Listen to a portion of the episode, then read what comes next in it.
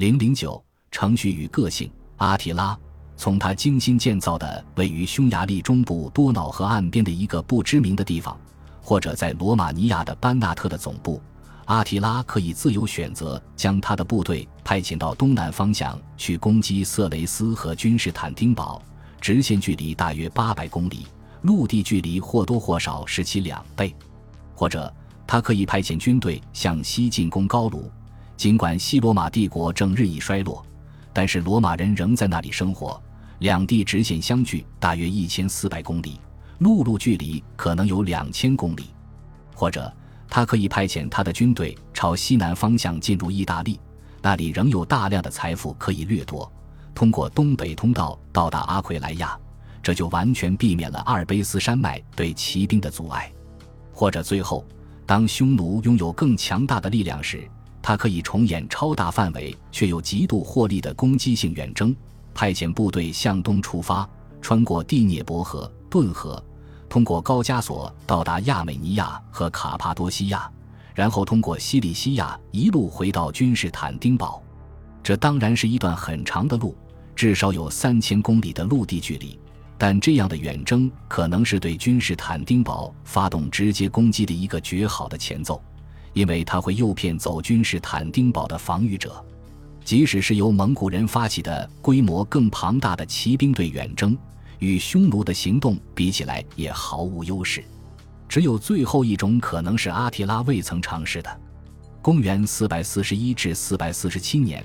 阿提拉确实指挥他的军队穿越多瑙河，正如之前所描述的那样，从瑟尔米乌姆到瑟尔迪卡。占领了那些疏于防范的要塞城市，然后继续进入色雷斯，到达距君士坦丁堡一百公里的阿卡迪乌波里斯，然后转向西南方推进，到达其著名半岛上的卡里波里斯。尽管他的大事纪年表是不可靠的，但是最重要的拜占庭编年史家西奥芬尼斯记述了这场远征及其结果：阿迪了，占领了色雷斯，迪奥多西二世。派遣阿斯帕尔 （Flavius Artabaspar） 阿兰人，也是帝国最高级别的军官大元帅、军事大师和阿雷奥比多斯·阿根斯克罗斯率领军队一起对抗阿提拉。此时，阿提拉已经征服了拉蒂里亚、奈索斯、菲利普波里斯、阿卡迪乌波利斯科斯坦蒂亚和许多其他城镇，并掠夺了大量的战利品和囚犯。在将军们被匈奴彻底击败之后。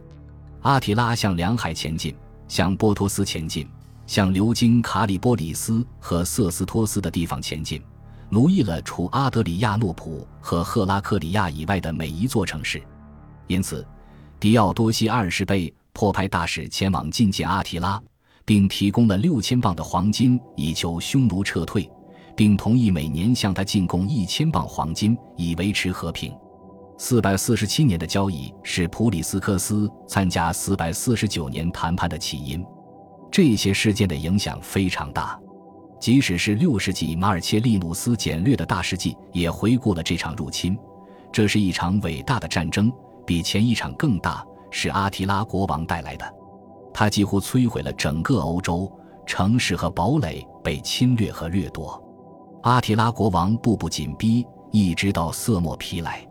阿涅基斯克洛斯在达契亚保卫战中英勇作战，于乌图姆河畔被阿提拉杀死。当时大多数敌人已被摧毁了。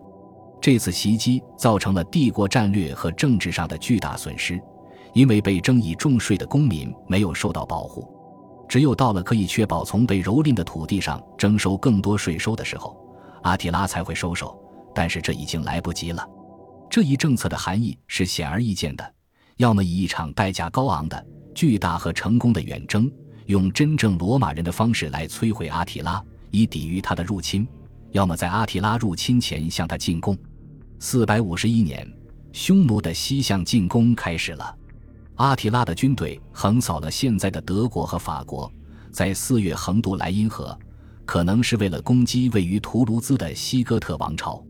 这段历史与阿提拉声称拥有半个西方帝国的著名传说交织在一起，因为西罗马帝国皇帝瓦伦丁尼安三世的妹妹贾斯塔格拉塔或诺利亚与管家尤金尼厄斯私通，尤基尼厄斯因其厚颜无耻的罪行而被处决。随后，贾斯塔格拉塔或诺利亚主动送戒指给阿提拉求婚，以求后者将她从被迫嫁给一个臭名远扬之人的婚姻中解救出来。这个故事发生在帝国最后黄昏中的拉文纳，充满各种各样的性丑闻和阴谋诡计。即使著名的历史学家也抗拒不了其无可辩驳的吸引力。部分原因是霍诺利亚的母亲加拉普拉普拉奇达确实是一个难对付的人物，但可悲的是，这一切都应该被视作拜占庭宫廷的八卦。随之发生的还有另一个故事：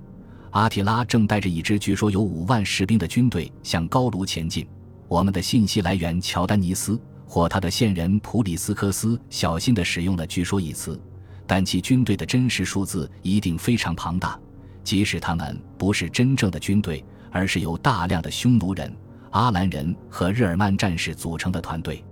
乔丹尼斯提到，他们都是在阿提拉的战略指导下到达高卢的，但除了他自己的战斗部队外，其他人不在他的控制之下。这并不是因为他们不服从阿提拉的命令，而是出于行动上的需要，因为部队的体量很大，独立的部队不得不从队伍中分离。大范围的寻找足够的食物和饲料，乔丹尼斯写道：“他出生在这个世界上，是为了撼动各国，成为所有国家苦难的根源。国外有关他的可怕谣言吓坏了所有人。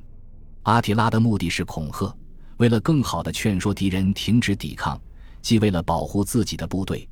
也因为阿提拉一定更喜欢接受由请求撤退的使节带来的包装整齐的黄金。”